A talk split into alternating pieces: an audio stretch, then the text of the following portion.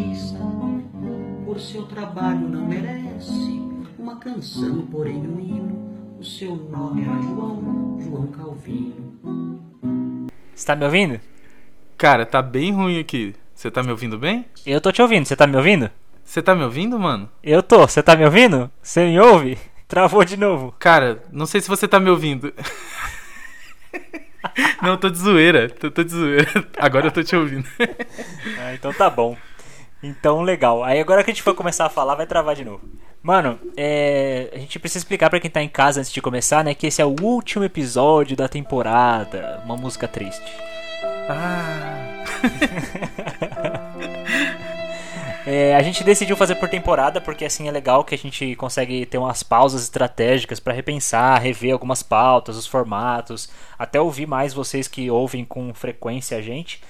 E então a gente vai fazer uma, uma pausa agora e, enfim, mas no fim desse episódio a gente explica o que, que vai rolar e como é que é essa pausa. Então esse é o último episódio da temporada e eu quero começar com uma pergunta pro Jailson.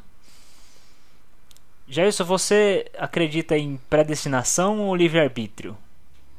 A pessoa vai pro céu porque Deus escolhe a pessoa ou é a pessoa que escolhe Deus que escolhe a pessoa? Agora, mas eu quero a resposta definitiva, não quero enrolação não, quero uma resposta assim, clara, objetiva, matemática. Você acredita em predestinação ou livre-arbítrio? É Deus que escolhe quem vai ser salvo ou o salvo que escolhe quem é o Deus que salva ele? Meu Deus. Eu nem sei se, eu nem sei se fez sentido essa pergunta. É Deus que escolhe o salvo, o salvo que escolhe Deus, que escolhe o salvo, que, que escolhe Deus. Ouve o que você está falando? Caraca, velho, você me botou. Não, esse assunto é muito chato, velho. Não vou responder, não. eu vou pedir meu habeas corpus no STF pra eu poder manter o direito de ficar calado com essa, essa pergunta aí. Ai, cara, acho que é uma pergunta que qualquer pastor já recebeu quando alguém começa a estudar um pouco de teologia. Estudar teologia, quando eu falo estudar teologia, leia-se assistir alguns vídeos no YouTube de youtubers meio é, subcelebridades. E aí o cara começa a falar: Não, estou estudando teologia, que assistiu meia dúzia de vídeos no YouTube. E aí ele começa a aprender uns nomes chaves, assim, né? Tipo Calvino, Lutero, Armínio. Hum. E aí fala: Não, estou estudando teologia. E a primeira pergunta que ele vai fazer pro pastor é essa: Predestinação ou livre-arbítrio? E aí a gente respira fundo, conta até 10 Seria, seria bem estranho uma notícia de jornal pastor agredindo membro da igreja. E aí a gente tenta responder no podcast. É bom porque aqui a gente, a gente pode mandar em direta porque não tem membro da nossa igreja aqui. da minha não tem mesmo. Ah, não, da minha tem vários. É, então. Aqui é a desigreja. Então eu queria mandar uma direta pro fulano. Fulano, se você tá ouvindo isso aqui. Vamos falar de predestinação e livre-arbítrio. Meu Deus, ai que chato. Quanto tempo dura mesmo esse, esse podcast? Não, esse aqui vai acabar com 20 minutos. 20 minutos? Tá bom. Nossa, que chato, né, velho? Esse assunto é muito chato, né? Tem várias coisas do. Vários motivos do porquê que a gente acha que é muito chato isso, né? É. Primeiro que é uma Assim, não, não é um assunto. A gente, pelo menos, não considera que é um assunto até que seja muito interessante se debater, até porque as pessoas acabam é, sempre indo para esse tipo de debate com pressupostos diferentes, né? Com ideias diferentes.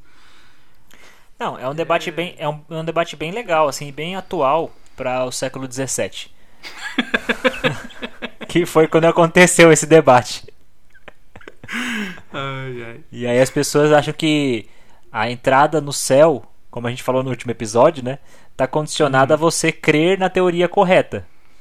Sim. Porque eu nunca vi gente tão ansiosa. A pessoa começa a assistir alguns vídeos na área de teologia.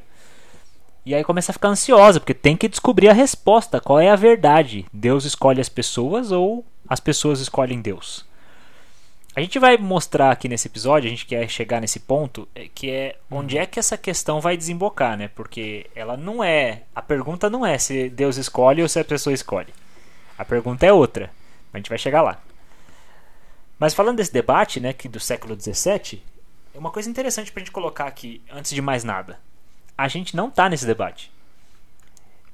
É, a nosso ponto de partida de teologia, de fazer o podcast, de trazer aqui esse episódio, não é, é um ponto que entra nesse jogo. É, é como se fossem modalidades esportivas diferentes. Então, imagina assim: é, você tem lá um, um- dois boxeadores, pugilistas ali, competindo dentro de um ringue. E aí cada um está tentando vencer o outro, né? Tentar nocautear o outro, vencer o outro. E você tem ciclistas que não são atletas profissionais, alguns são atletas amadores, e o objetivo é vencer a si mesmo, ou vencer a própria zona de conforto e fazer um esporte, fazer uma atividade física para ter mais saúde. Não dá para você colocar os dois para competir, é, porque são modalidades diferentes. Um é um atleta que compete contra, com- contra outro atleta, e o outro é um- alguém que está tentando ter mais saúde. Então, tipo, a- nessa discussão, a gente não quer debater com ninguém. Não é um argumento para contrariar o argumento de fulano de tal, de ciclano. A gente só quer dizer, a gente aqui na Desigreja, a gente é o grupo de ciclistas de fim de semana.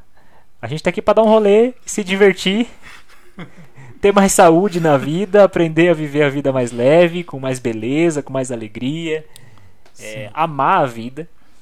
Então isso aqui não é, é, como que chama? Dogmática, que é a defesa da fé, a defesa da verdadeira fé. Então isso aqui não é debate. Apologética, apologética, isso aí. Isso aqui não é um argumento de debate. A gente não tá criando esse episódio aqui para formar um argumento para você sair debatendo ou discutindo com as outras pessoas. A gente tá aqui para dizer que a gente não faz parte desse jogo. Não, e é muito bom, né, cara? A gente, por, a gente já tá num, num momento, assim, onde a gente assumidamente não gosta muito de teologia sistemática, né? Eu nunca curti. Na época da E faculdade a gente não de- podia falar isso direito. Porque parecia que a gente, era, a gente parecia que era teólogo de segunda categoria, assim. Que a sistemática É. era verdadeira, né? É, mas é que, na verdade, ah, não é só na, na igreja, né? Na academia, não existe muito lugar para dúvida. Para você dar uma filosofada, para você des- desconstruir conceitos. Mas eu acredito que esse é o processo de fé, no final das contas, é o que a gente é, acaba desenvolvendo, né? Exatamente para a gente não se manter fundamentalista, não se manter super conservador de alguns conceitos onde a gente mesmo não tem certeza, né? E quando você não tem muitas certezas, é difícil você sistematizar como, como é feito com essas coisas. Ah, Deus escolhe, Deus, Deus, os seres humanos escolhem Deus e tal. É uma coisa muito filosófica, né? Muito para além assim da nossa capacidade de poder fechar a questão e falar, ó, é isso. Isso a gente deixa para os teólogos da sistemática. É, a gente tinha um Como a professor. gente A gente tinha um professor que falava isso, né? Isso é coisa de erudito. Deixa pros eruditos. Isso, deixa para os eruditos, claro. Tem um outro ponto que é a gente não parte do mesmo ponto de partida que esses caras que fazem debates e, e conflitos de ideias, né? Porque a gente não é fundamentalista, ou em outras palavras, a gente não faz bibiolatria. É, a gente não idolatra o texto bíblico. Então, quando você vai fazer um debate, normalmente o cara vai escolher alguns versículos, vai escolher alguns teólogos que interpretaram esses versículos, e aí ele vai colocar isso em contraste com o debatedor dele. No nosso caso, a gente faz uma leitura mais é, panorâmica da Bíblia. Não versículo a versículo, não é o texto literal que interessa pra gente, a palavra após palavra, letra após a letra. É, até como o apóstolo Paulo diz que a letra mata, né? Então a gente não parte desse ponto e a gente interpreta as escrituras com a chave hermenêutica que é Jesus Cristo. Pra gente, o filtro é Jesus Cristo. Então, é, aquilo que está alinhado com Jesus Cristo vem de Deus e revela e manifesta Deus. Aquilo que não está alinhado com Jesus Cristo é cultura humana e é, é coisa dos homens. Vou dar um exemplo clássico disso, é, que é uma coisa que eu me pergunto sempre: como é que eu vou explicar para o meu filho que um profeta estava subindo uma ladeira e um monte de garotos começaram a chamar ele de careca? E aí o profeta ficou irritado com o bullying, virou e amaldiçoou aquelas crianças e duas ursas saíram do meio do mato e despedaçaram aquelas crianças. E aparentemente foi Deus que fez isso, porque o profeta foi lá e mandou amaldiçoar as crianças e, e Deus mandou as ursas despedaçar aquelas crianças. Então, assim, eu não, eu não tenho como explicar isso pro meu filho, por isso, quando eu olho para Jesus Cristo, eu consigo dizer: nem esse profeta, nem essas ursas tem nada a ver com Deus. Não. Então eu não consigo dizer que foi Deus que mandou a ursa ou que Deus abençoou essa palavra desse profeta.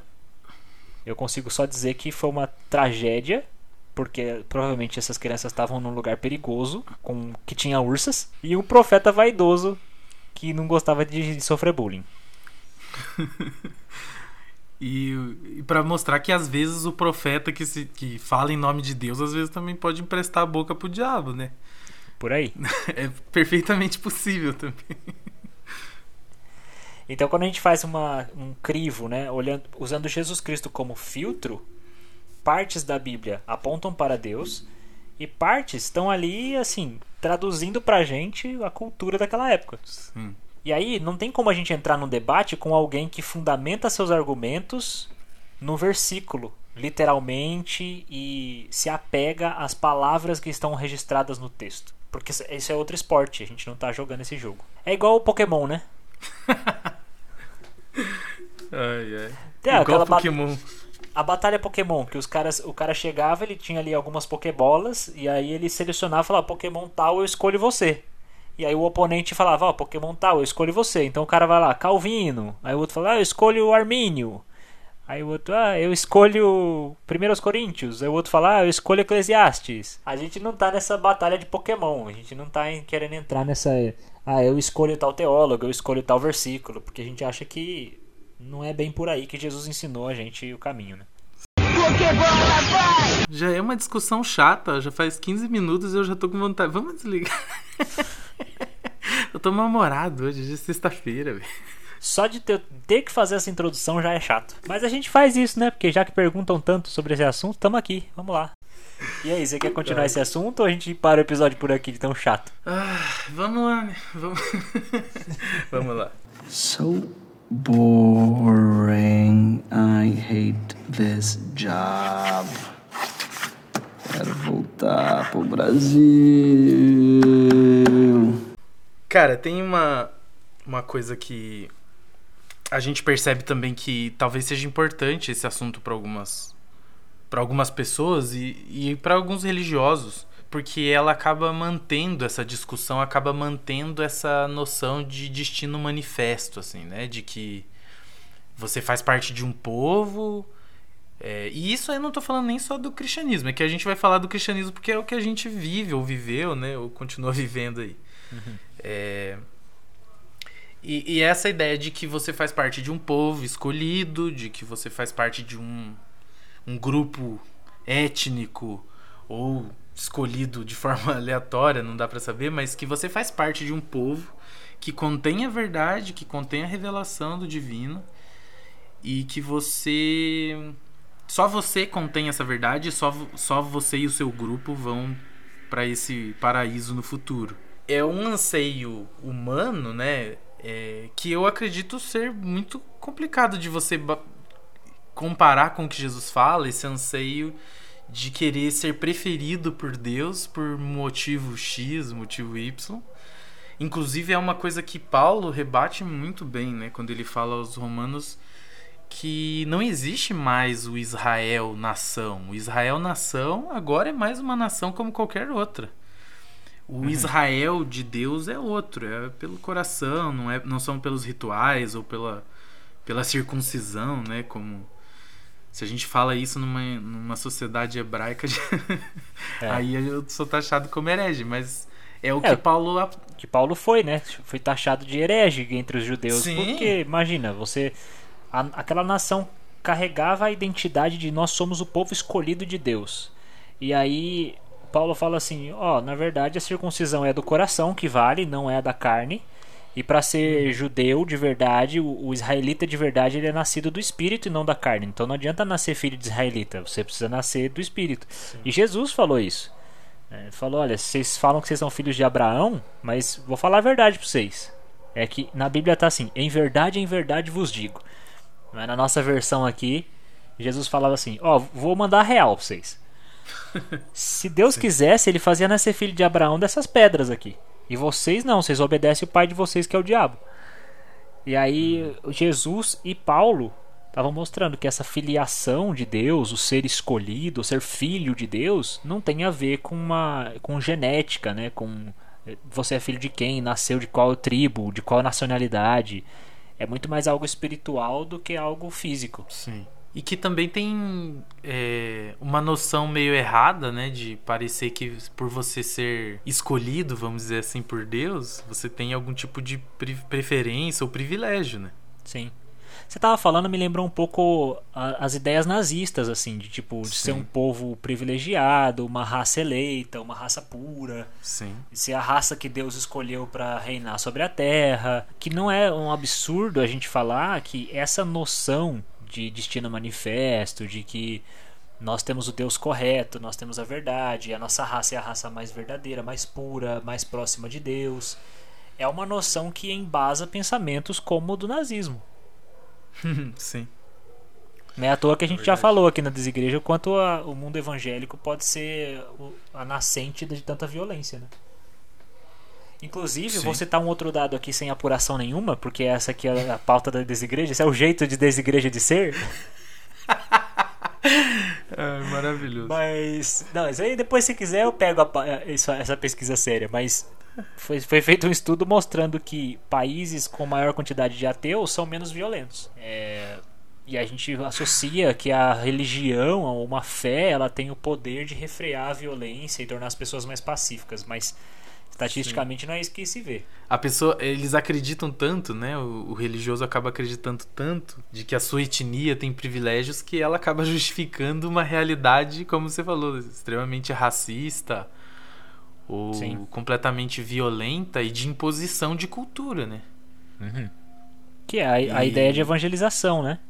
Sim. de, de catequização, do tipo, se eu tenho Deus correto, a minha raça é a raça correta, quando eu pego um barco e descubro uma nova terra e descubro que lá tem índios, eu preciso fazer com que esses índios se pareçam europeus. Ou Sim. se pareçam com a minha com a minha terra natal, se pareçam com o meu povo. Então, se eles estão pelados, eu tenho que vesti-los. Se eles não falam a minha língua, eu tenho que ensinar. Se eles não acreditam no meu Deus, eu tenho que catequizar. É, Uhum. como um certo presidente aqui na América Latina que falou que o povo dele veio de barco, né, em relação aos outros povos da América Latina que vieram da selva. É. É, e aí eu fiquei, Tá eu fiquei até aliviado, porque eu achei que presidente estúpido era um privilégio brasileiro, mas eu tô descobrindo que não. Não, não é. Antes fosse um privilégio só brasileiro aqui. É nada. É que o nosso, é que o nosso assim, Ah, o nosso numa supera. competição de estupidez, a gente, né, a gente vai ganhar essas Olimpíadas de estupidez sempre. Mas-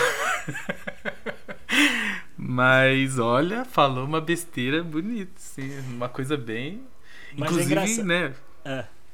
só um parênteses assim, é uma coisa que vários argentinos têm levantado e, ficado, e ficaram super contra assim, a- essa declaração do presidente lá e mostrando que na verdade não existem negros no- na, na Argentina porque os caras simplesmente eles dizimaram a- os negros na Argentina.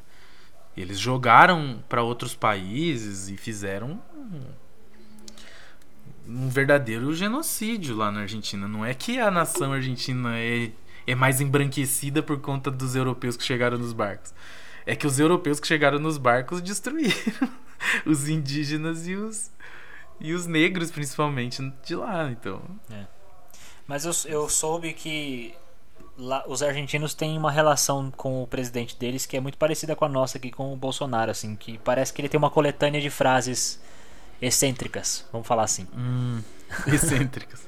frases excêntricas de presidentes. Mas então, é- é- olha que curioso, né? A gente tá falando de uma notícia, para quem tá ouvindo isso aqui em 2032, é, o presidente da Argentina falou essa frase aí, que o, o povo argentino chegou em barcos enquanto outros povos aqui da América Latina vieram da selva. E tem tudo a ver com o que a gente está falando desse assunto mais chato do mundo. É como se dissesse assim: o nosso povo é superior por ser um povo eleito, um povo escolhido por Deus, um povo abençoado, um povo rico, um povo próspero. E outros povos não são tão prósperos, não são tão abençoados por Deus. é, são até uma outra palavra que não teria nada a ver com o assunto, mas acaba tendo, é, selvagens. Tá tudo a ver Sim. com esse negócio de destino manifesto, né? Foi o jeito que a gente foi evangelizado e colonizado aqui. E a gente fala catequizar, mas não pense que isso é só com os católicos, não, porque os evangélicos também, quando chegaram aqui, a história da- da- do protestantismo brasileiro é bem colonizadora também. Não muda muita coisa, não. Sim. É, e é essa perspectiva de que o, o povo branco, europeu ou, ou né, proveniente aí de países de primeiro mundo, eles são os libertadores né, de nações de terceiro mundo que precisam se adequar à, à teologia, à mensagem evangelística deles, mas também se adequar culturalmente, né? No final das contas, a gente acaba sendo o quintal desses caras. Cara, eu, eu, eu vou fazer sempre a função de trazer piadinhas aqui. eu lembrei de uma, eu lembrei de uma. O cara falando assim. É, por que, que vocês querem tanto descobrir se existe vida inteligente fora da Terra, né? Vocês acham que os ETs vão chegar aqui e vão ser amáveis, amistosos e vão querer tratar a gente bem? Vocês não, se não pararam para se perguntar? Os ETs podem chegar aqui e podem ah, violentar a gente, estuprar nossas mulheres, roubar nossas casas, queimar nossas cidades, né? Aí o cara respondeu assim: Mano, a gente tá falando de extraterrestre, não de europeu. Ai, meu Deus. Quem é de verdade sabe quem é de mentira. Fique esperto, guarda respostas ainda. A Bíblia fala de eleitos. né?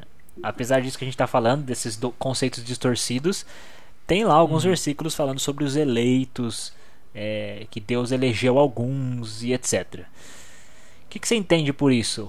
Cara, eu acho que uma coisa importante, assim, pra gente colocar aqui, quem tá ouvindo, tem ouvido a gente, principalmente acho que o último episódio, né, o, o Umbral do Céu, a gente, na verdade, não tá tão interessado em fechar as questões, mas a gente vai sempre tentar falar e, e colocar os pressupostos, assim, que os conceitos mais básicos, às vezes, que que acabam indo para discussão, indo para o debate, mas com pressupostos diferentes, né? Como a gente falou aí, é um, um pugilista vai, vai lutar com um jogador de futebol, não faz sentido.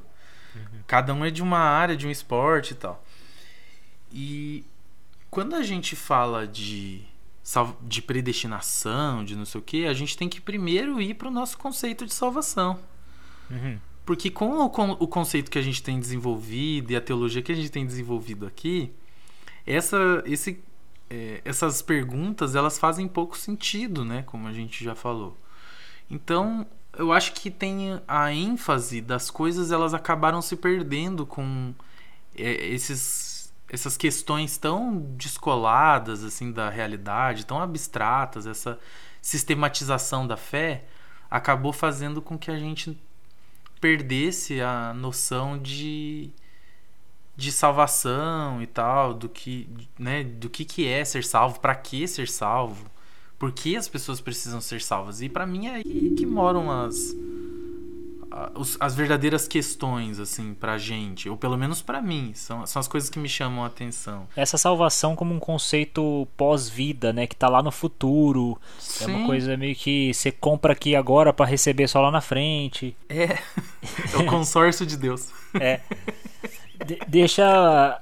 Isso é, é um, acontece, né? Ou causa uma alienação. Do tipo, o cara tá tão preocupado se ele vai pro céu ou se vai pro inferno. Tá tão preocupado se Calvino tava certo ou se Arminio tava certo. Se é ele que escolhe ou se é Deus que vai escolher. É, que ele acaba descolado da realidade, assim. Cara, tipo, Sim. olha o que a gente tá vivendo hoje, né? Então, você tem medo do inferno Sim. no futuro? Cara, olha o inferno que a gente tá vivendo aqui hoje no Brasil. né? olha, olha a vida infernal que muita gente está vivendo ao nosso redor. E ao Sim. mesmo tempo, olha também os lampejos do que a gente chama de céu. Então, que salvação é essa que a gente coloca tão lá no futuro que deixa a gente desconectado e descolado da realidade? Eu lembro quando eu trabalhava, antes de ser pastor, que eu trabalhei, né, na vida já. É... Tinha um trabalho de verdade, assim, trabalho mesmo, trabalho. Nossa, agora sim, agora vem pedrada, viu? Mexeu no, no vespeiro. Não, é que pastor tem esse estigma igual professor, assim, né? Quando o pessoal fala que você faz, ah, eu sou pastor, fala assim, e o seu, e o seu trabalho, né? Pastor, professor, músico. Todo mundo pergunta, mas você é pastor, mas você trabalha com o quê? Eu falo, não, eu sou pastor mesmo. E onde é que eu tava? Ah não, quando eu trabalhava, antes de ser pastor. Eu tinha uns colegas de trabalho que eles eram bem religiosos, assim, da, da Assembleia. Ai, não pode falar denominação, né? De uma igreja aí. Uma igreja aí. Uma igreja aí. Aí era muito engraçado, porque assim, a ética profissional deles era do tipo, meu, é, aquela que você sempre fala lá, farinha pouca, meu pirão primeiro. Uhum. Deu meu horário de trabalho, eu vou embora. Eu só faço o que o chefe mandou fazer, o que ele não mandou eu não faço. E tipo, eu sou pago pra fazer isso, eu só vou fazer o que eu sou pago pra fazer. Se o chefe não tá olhando, faz tudo errado, tudo escondido. Do cara, aquele tipo de cara que que tem já morreu seis avós na segunda-feira de trabalho, volta de feriado prolongado. Uhum. E aí, assim, essa ética profissional toda corrupta, mas o cara preocupado em ir pra igreja, em não beber bebida alcoólica, em não falar palavrão, em não fazer sexo antes do casamento, porque ele tá muito preocupado se ele vai pro céu no fim da vida. Mas no fundo, a vida dele aqui é uma vida cheia de malandragem que faz da empresa um inferno, porque o cara não trabalha direito e fica enganando o patrão. E ele tá focando no futuro lá, o que, o que interessa é a vida depois da morte. Enfim, esse descolamento, né, que a gente tá falando de. Sim. Por isso que esse assunto é chato, né? Porque as pessoas estão preocupadas com coisas que não, não tem a ver com o nosso cotidiano, com o nosso contexto. Jesus não passou tanto tempo falando assim do céu no futuro, mas ele passou muito tempo curando os aleijados, curando os cegos, alimentando a multidão que estava com fome, é, caminhando com gente real e fazendo a diferença na vida de gente real aqui e agora. Sim. E tem é, essa questão da ênfase também, né? Que Jesus traz, assim. E que eu acho que é uma coisa que acabou sendo perdida com a, a ideia da predestinação. Das pessoas ficarem questionando se Deus predestina pessoas para a salvação, para o céu e tal. Mais importante, pra- pelo menos pra mim, não sei pra quem tá ouvindo a gente, ou pra você também, mas pra mim é muito mais importante perceber que antes mesmo da como Paulo fala né antes mesmo que o mundo fosse criado é, a predisposição de Deus era de salvar a humanidade. Não de condenar ela para morte de colocar ela numa rodinha de rato de laboratório para ela ficar correndo sempre no mesmo lugar tentando é, melhorar moralmente e tal. Não essa Deus não não é esse sádico que a religião normalmente pinta que ama ver a gente no desprazer, na falta de alegria, vivendo so- debaixo de uma religião pesada, sem. Sabe? É, É. aquela coisa do cara que fala assim: ah, quando eu era do mundo, eu bebia, eu saía com meus amigos, eu jogava bola, nossa, era muito da hora. Aí eu virei evangélico. É, exatamente. É o que triste... alegria, velho. testemunho. Esse é o principal tipo de relato que tem em igreja. É. Testemunho. O cara fala com a maior empolgação sobre como a vida dele era incrível antes, mas não Aham. percebeu, tipo, quanto a vida dele agora é, é vazia. É tipo. É, pra cumprir a vontade de um guru. Até retomando um pouco do que a gente falou nos primeiros pontos aqui do episódio, é por isso que a gente não consegue debater.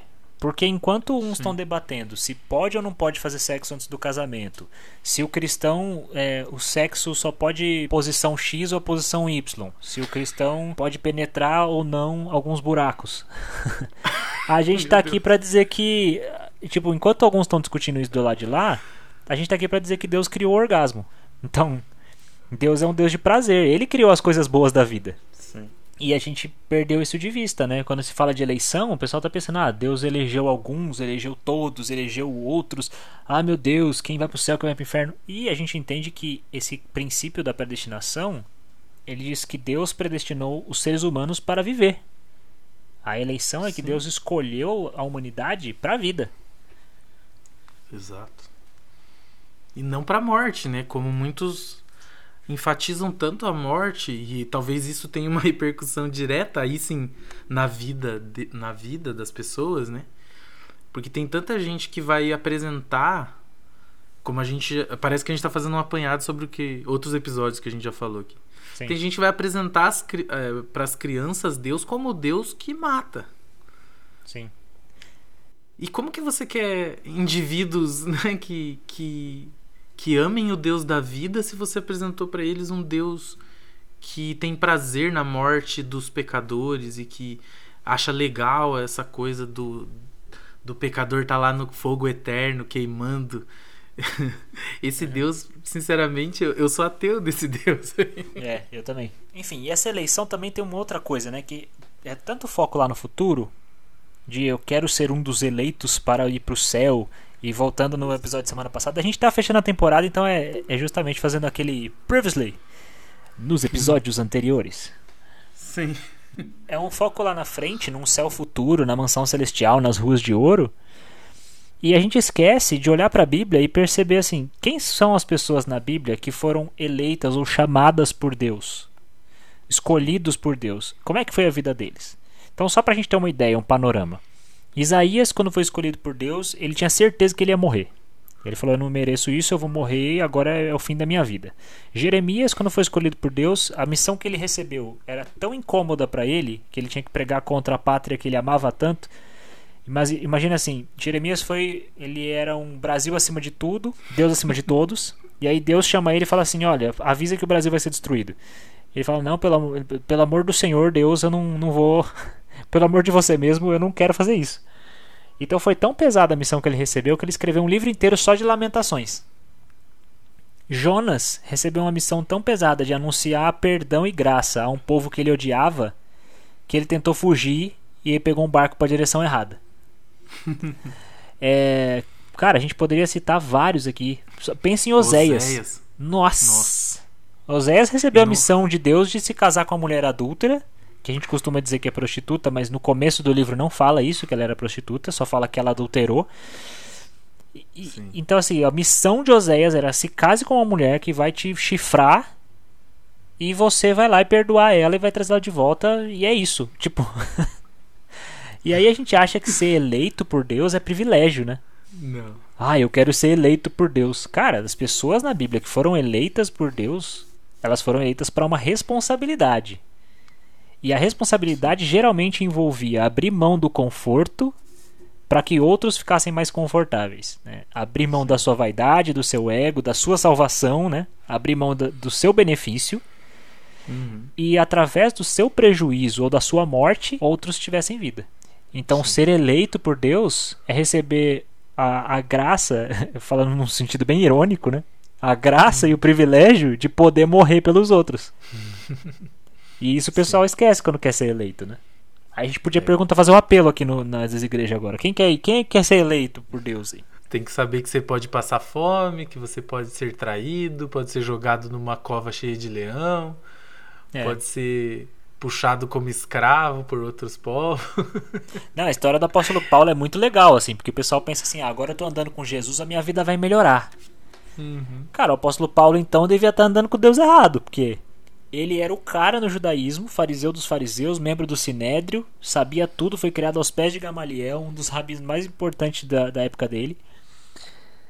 E aí ele encontrou com Jesus e foi se tornar, ele foi se unir às pessoas que ele perseguia. E aí ele começou dizendo que tudo aquilo que ele vivia ele considerava como esterco e que ele era agora o pior dos pecadores. E aí ele fala assim: "Não, beleza, eu quero pregar em Roma". Aí ele vai preso em Jerusalém, tenta apelar para ser julgado por César, ele pega um navio para Roma. Aí não, tem uma passagem que ele descreve que ele já sofreu não sei quantos naufrágios, não sei quantos açoites. No navio que está indo para Roma, o navio naufraga.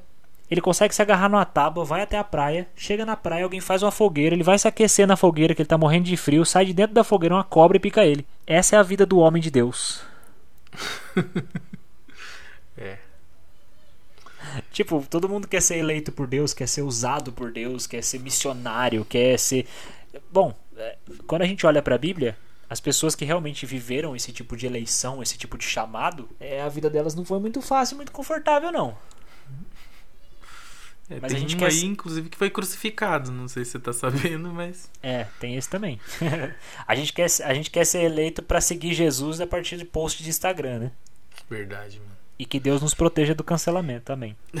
Amém. Olha, eu tenho uma dica de um sábio chamado Francisco, que era da igreja que eu trabalhava lá em Guarulhos. Achei que era o Papa. E, uma, e o pessoal ficava essa pergunta: você é calvinista arminiano? É calvinista arminiano? E uma vez perguntaram pra ele: você é calvinista ou arminiano? Ele falou: ixi, eu sou cearense. Responda como Francisco. A sabedoria do Francisco é muito útil pra mim. Excelente. E ele realmente É. não, sa- ele não sabia o que era arminiano ou calvinista, e aí ele falou, cara, eu sou cearense? Perfeito, é a melhor resposta possível. É isso, é isso, tá respondido. Pra- eu acho que pra gente não acrescentar muita coisa depois dessa, porque eu acho que essa aqui, esse aqui é um excelente encerramento pra esse episódio. Mas uma outra, só pra deixar aqui uma curiosidade, né, para quem tá ouvindo, as igrejas ocidentais, o cristianismo que veio pro nosso lado de cá, trabalha muito essa questão de réu que ia ser condenado e foi liberto e foi salvo, o pecador que foi justificado. Mas a- a- o cristianismo que foi para as regiões orientais, eles não trabalham essas questões, né? Eles trabalham com o conceito de divinização, Sim. como se o ser humano fosse um ser é, meramente animal, vamos dizer assim, e ele nasce de novo do espírito, ou o espírito aflora nele, ou ele recebe uma iluminação de Deus, e ele passa a se entender como unido com o divino. Ele é parte de Deus. E se você pegar Jesus falando que as pessoas estavam escandalizadas porque ele disse: "Vocês são deuses", e ele estava citando um salmo, ou seja, o salmo falou, Jesus falou: "Vocês são deuses". Aí a gente pega Paulo falando que nós somos a manifestação da multiforme graça de Deus, e que através da igreja a multiforme sabedoria de Deus seria manifesta entre homens e anjos. É, ou Paulo mesmo ainda em Efésios falando assim que nós somos nós estamos assentados nos lugares celestiais em Cristo Jesus. Ou um princípio fundamental ainda do apóstolo Paulo que é em Cristo. Vivam a sua vida em Cristo, vocês estão em Cristo e por isso vocês são novas criaturas. Ou ainda o apóstolo Pedro que falou: Nós somos participantes da natureza divina. Faz muito mais sentido pensar salvação, não num sentido de que para onde você vai logo depois que você morrer, se você foi escolhido ou se você escolheu, mas pensar num conceito de divinização, Sim. é, que tem a ver com o conceito de despertar, acordar para a vida. Ou, se você preferir um termo mais cristão, nascer de novo. Sim. Que é a metanoia, né? Então, ah, é, é Deus que escolhe ou é a gente que escolhe? Cara, tanto faz. Isso aí a gente nem tá nessa discussão. A, a grande questão é: você já acordou para a vida? É. para a vida que você tem e para a vida que você pode promover e gerar nas pessoas ao seu redor, nos seus relacionamentos, na sua família, no seu trabalho. Sim. É, é um despertar para a vida, né? E acordar também para essa realidade, né? Que a gente normalmente acaba não levando em consideração. É como se a gente tivesse de olhos tapados para essa realidade onde Deus, onde pelo menos o Deus cristão é apresentado dessa maneira, é, onde Ele nos escolheu para ser parte dessa família e, como você falou, parte da divindade, né? A gente ter parte na divindade antes mesmo de, da fundação do universo, esse Deus já nos escolheu para para acessar de forma gratuita essa família. Para mim é o que basta saber. Sim. Então é meio que. E aí o, o nosso ponto final aqui, que eu falei que a gente ia ter que chegar nisso, porque a pergunta sobre predestinação e livre-arbítrio, ela é uma capa de uma questão mais profunda, que é a questão da missão, né? E a gente vai deixar isso aqui para as próximas temporadas. Mas a pergunta verdadeira é: eu preciso evangelizar no sentido colonialista, catequizador, ou eu não preciso evangelizar e é só esperar que as pessoas vão, vão aparecer aqui na igreja? Como se frequentar o templo fosse sinal de salvação, né? Porque a, verdadeira pergunta é essa: se o cara realmente acredita que ele está salvo, ele não está preocupado com ele mesmo. Ele está perguntando: eu tenho que sair falando de Jesus ou é só esperar que Jesus traz as pessoas aqui? E no nosso conceito de missiologia, ou de o que é a nossa missão, já que a gente está falando de divinização, a gente pode pensar num anúncio libertador, não um anúncio catequizador. Não é um anúncio do tipo você precisa se vestir como eu, falar como eu para você poder ir para o céu. É um anúncio de libertação dizendo: Deus já está em você, os seus pecados já estão perdoados, a redenção já chegou e talvez você não sabia, você ainda está carregando culpa, você ainda acha que Deus vai te cobrar alguma satisfação no futuro, você ainda tem medo de Deus. Então eu estou aqui para te anunciar: é o fim da culpa. A redenção significa o fim da culpa pelos pecados. Jesus já pagou o preço. Você está livre. Vai viver a vida e vai aproveitar os dias que, te, que você ainda tem aqui. Então é um anúncio mais libertador do que aprisionador. Então é isso. esse assunto é o mais chato do mundo, porque fica essa discussão interminável desde o século XVII. Mas a gente queria tentar amarrar e apontar essa direção. Ao invés de a gente ficar discutindo se Deus escolheu ou se é a gente que escolhe, a gente entender primeiro a nossa iluminação, a nossa divinização, entender que nós somos representantes desse Cristo ou é, a encarnação, a própria encarnação de Cristo, porque se ele é um espírito que está presente dentro de nós ou em nós, nós estamos nele e ele está em nós, então nós somos ele. é, ele age através da nossa consciência. Então nós somos libertadores assim como ele era. Quando ele leu o trecho de Isaías e falou: Ó, hoje isso cumpriu isso aqui, a gente pode fazer o mesmo exercício, fazer a mesma leitura, que é o Espírito do Senhor está sobre mim, e ele me ungiu para proclamar a libertação aos cativos, a recuperação vista, da vista aos cegos e o anúncio de boas notícias aos pobres. Sim. Então, é, quem sou eu? Não, eu não sou um, um, um índio tentando virar um europeu. É, eu sou a, a, manifestação do Espírito de Deus, porque ele está sobre mim e ele me comissionou para proclamar boas notícias aos pobres, a libertação da, dos cativos e a recuperação da vista aos cegos.